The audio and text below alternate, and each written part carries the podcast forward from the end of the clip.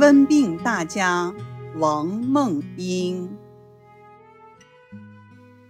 清代的温病四大家有吴菊通、薛雪、叶天士、王梦英。前面三位的故事我们都讲过了，今天我们要来了解的是温病大家王梦英。王梦英，名世雄，字梦英，号半痴山人，浙江杭州人。一八零八年，清嘉靖十三年，王梦英出生于一个中医世家。他的曾祖精通医术，祖父和父亲也都懂一点医，但是他的家境很清贫。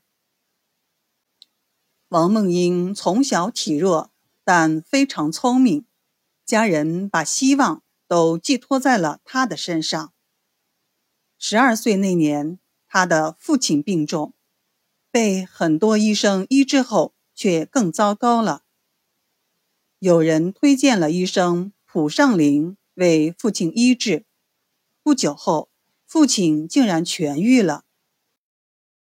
王梦英对蒲尚林钦佩不已，产生了要当一名医生的远大理想。十四岁那年，他的父亲又病了，而且很快就病危了。临终前，他对王梦英说道：“人生天地间，必其有用于世，汝至斯言，吾无憾矣。”意思是说，人生于天地之间，一定要有用于世界。你一定要记住，我也就无憾了。王梦英流着眼泪，用力的点了点头。这句话影响了王梦英的一生。父亲过世后，王梦英突然长大了，为了养家。十四岁的王梦英背起简单的行囊，只身前往婺州，在婺州的一家盐务公司开始打工了，帮忙做会计的工作。他白天忙碌一整天，到了晚上，不顾一天的疲惫，打开医书开始苦读，经常一看就是深夜。别的伙计回来睡觉了，他就钻进蚊帐里，在床上继续苦读，甚至到天明。王梦英就这样学习，苦苦坚持了将近十年，这是何等的毅力呀！十七岁那年，王梦英学医正好三年，她遇到了人生中的贵人。周光远，婺州盐务总管，上完厕所后，忽然身体发冷，大冒虚汗，口唇发白，无法动弹。请来了一堆医生，这些医生却各执一词。王梦英初生牛犊不怕虎，他趁乱偷偷的把脉后，大吃一惊。周光远的脉微软欲绝。在周光远的许可下，王梦英急中生智，想了一个应急的办法。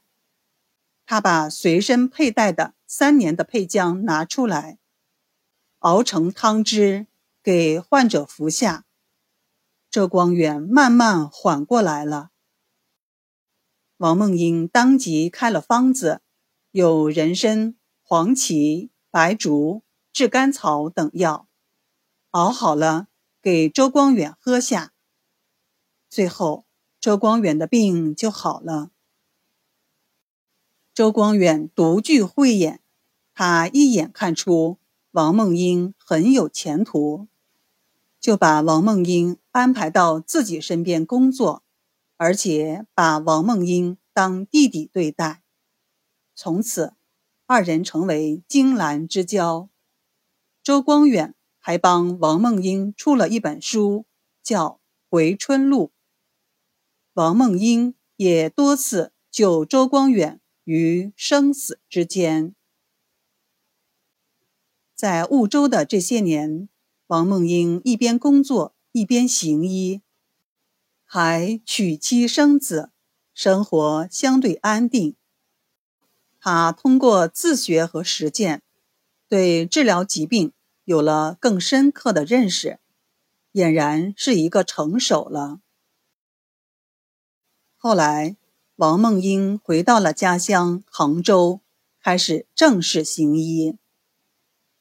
在杭州期间，他救活了许多将死之人，尤其是一些被前医耽误的病人，医生都逃之夭夭了，病家死马全当活马医了，王梦英竟然都毫不犹豫的治疗，还大多给治好了，因此医名大振。在别人看来，王梦英是个另类。他看病收费特别便宜，没钱不付也行，看病要紧，导致他一辈子没有钱。王梦英没钱买房子，所以他的房子不是借的，就是租的。他在杭州治病十年，名满天下，却一贫如洗，无田无房。别人都认为他很傻，就送给他一个外号“半痴”。他却没有生气，干脆给自己起了个号，叫“半痴山人”。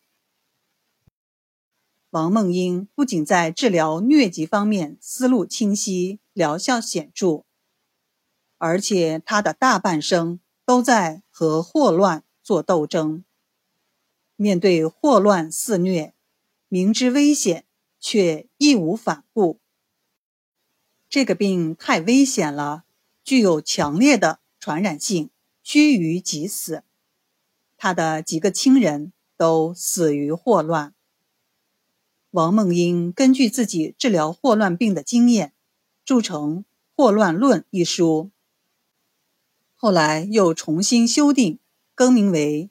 随西居重定霍乱论这本书实为治霍乱最完备之书，包括了霍乱病的病因、辨证、治疗等方面，其功甚大。他一生贫穷，在最困难的日子，忍饥挨饿，吃糠咽菜，却没有停止著书立说。给后世留下了大量的极具学术价值的医学文献，比如《随西居重定霍乱论》《温热经纬》《随西居饮食谱》《归雁录》等等，都是他的代表作。王梦英去世的年代不详，有的说是六十一岁，与霍乱的战斗中。自己也被感染了，不治去世。有的说他活到了八十多岁。从感情上来说，我们愿意相信他与妻子白头偕老，享受了人生的快乐。从理智上分析，更可能是前者。对于一个战士来讲，最光荣的死法。就是在战场上英勇牺牲。王梦英一生救人无数，自己却一贫如洗，经常忍饥挨饿、吃糠度日。在瘟疫来临时，他凭借一己之力，从病魔手中抢救出无数的生命。他实现了对父亲的承诺，做一个。对世界有用的人。